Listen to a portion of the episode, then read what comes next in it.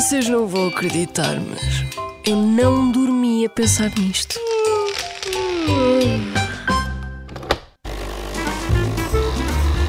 Sim, o que é que tem que ter a bifana perfeita portuguesa? Tem de ter um bom molho, ter um bom tempero, O que é que é um bom molho e um bom tempero? vinho branco com alho. E porquê é que uma bifana portuguesa é diferente de uma bifana em qualquer outro sítio? Eu acho que uma boa tasca com uma boa bifana não, não se encontra assim noutro lado qualquer. O que é que tem que ter a bifana perfeita portuguesa? Para já tem de ser feita nas vendas novas. Essa é a primeira. E depois tem de ter eh, alho, manteiga, cebola. Cerveja. Cerveja? Sim. No molho? Sim. Ou uma cerveja acompanhada? Ai, pode ser os dois. Mostarda. Mostarda e molho. E como é que é o molho? Um molho muito especial.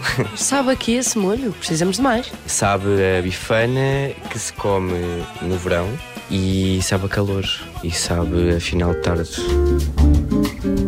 Eu acho que o importante é o sítio onde a comes. Por exemplo, se formos a uma relote antes de um jogo de futebol, sabemos sempre que vai ser uma boa bifana, com aquele assim o pão assim mesmo mole, com a cervejinha ao lado. Isso é uma boa bifana. Ou seja, eu acho que nem é tanto como é que se cozinha a bifana, é o ambiente em que a bifana está envolvida.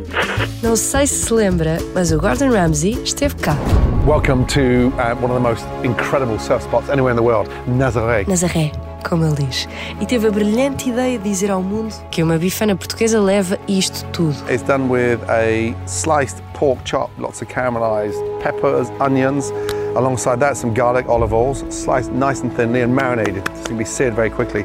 In here, I've got some smoked paprika and then a beautiful sheep's cheese. Mas nós sabemos que não é bem assim. Quem nos vai explicar melhor é o chefe Rodrigo Castelo, ele que cozinha comida portuguesa como ninguém e se for a Santarém não pode deixar de ir a um dos restaurantes dele, chama-se Taberna ao Balcão. Uma boa bifana para mim é uma bifana com uma carne de- do porco cortada à faca fininha, frita em molho abundante, com algumas horas de tempero em vinho branco, alho e depois num bom pão torrado. Nós no Ribatejo adoramos o papo seco e, e esse, o papo seco é bastante leve e torna a bifana toda mais leve e o que faz com que nós não comemos só uma bifana, comemos duas bifanas.